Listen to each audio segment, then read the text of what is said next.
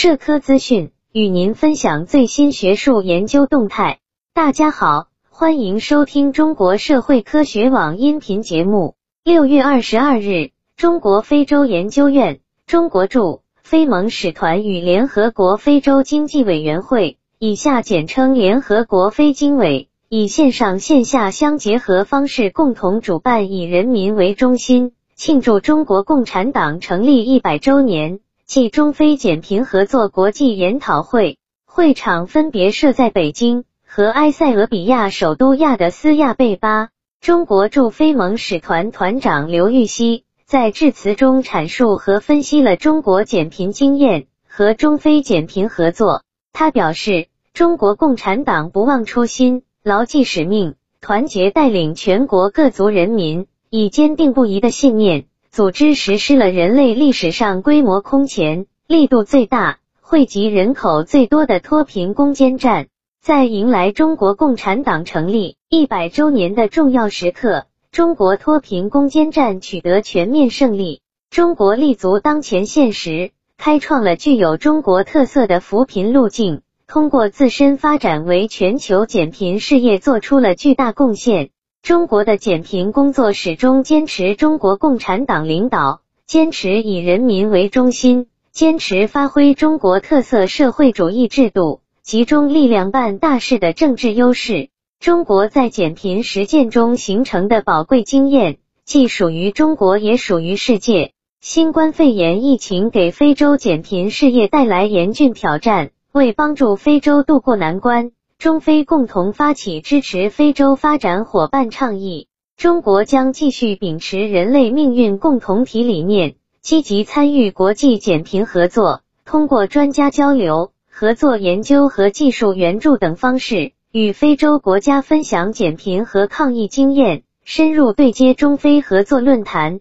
一带一路倡议与非盟二零六三年议程，让中非友好合作惠及更多中非人民。联合国非经委性别、减贫和社会司司长鲁兹瓦多代表联合国非经委执行秘书松威对本次会议召开表示祝贺。鲁兹瓦多表示，新冠肺炎疫情使非洲经济遭受重挫，返贫率不断上升，延缓了非洲减贫进程，加剧了地区贫富差距、城乡收入差距等既有问题。而中国在缩小收入差距。发展制造业、带动就业、实行统一政策等方面的丰富经验和切实有效的减贫政策，是非洲可资借鉴的宝贵财富，为非洲在疫情冲击下转危为机、实现经济结构转型和数字化转型、建设非洲大陆自贸区等提供了可资借鉴的典范。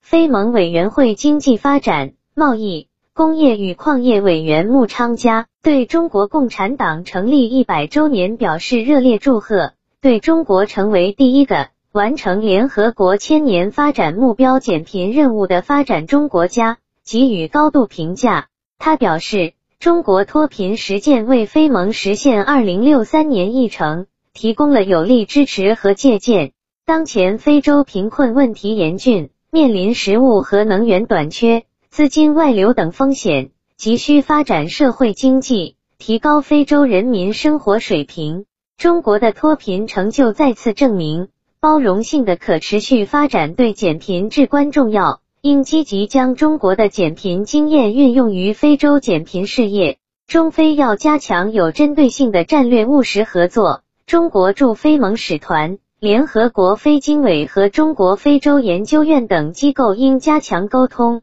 联络为非洲减贫事业提供更多支持。刚果金常驻非盟大使伊伦加转达了现任非盟轮值主席刚果金总统费利克斯安托万齐塞克迪奇隆博对与会代表的问候，并向中国提前十年完成联合国减贫目标表示祝贺。伊伦加提出，中国的成功对非洲有极大的鼓舞和启示。中国的经验和做法值得非洲各国学习。优秀的领导能力和治理能力使中国共产党能够有效实施各项政策，并获得成功的基础。中国在发展过程中始终坚持以人为本，非洲各国也要将非洲人民的福祉放在核心地位，真正做到团结、包容和共同进步。这是非洲能否成功减贫的关键因素。和平、安全和稳定是获得发展的前提。目前，非洲陷入极端贫困的地区，往往也是冲突频繁的动荡地区。非洲要消除冲突根源，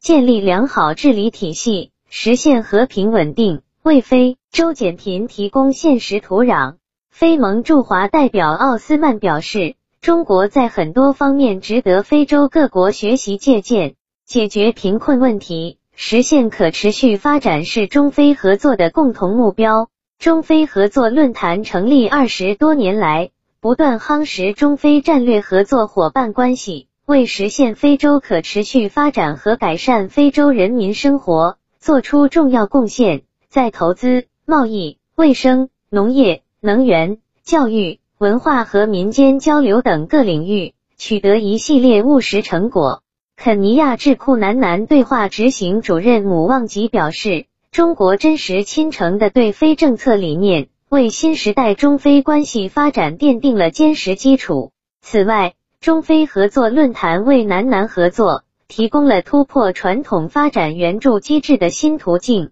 中国在减免债务、人力资源开发、农业发展、卫生健康等领域都给予非洲巨大支持。提及中国的减贫成就，姆旺吉高度赞扬中国在实施以人为本减贫政策的同时，兼顾社会发展和环境保护。他认为，这对于非洲，尤其是依赖农业的非洲国家，很有借鉴意义。南非大学塔博姆贝基。非洲领导力学院代院长法斯瓦纳高度赞扬中国的抗疫成就。他提到，南非正是因为效仿中国在抗击疫情方面的做法，所以大幅度降低了感染率。与会专家一致认为，中非是命运与共、志同道合的好朋友、好伙伴、好兄弟，帮助非洲国家实现减贫和可持续发展，增进非洲人民福祉。是构建更加紧密的中非命运共同体的重要内容。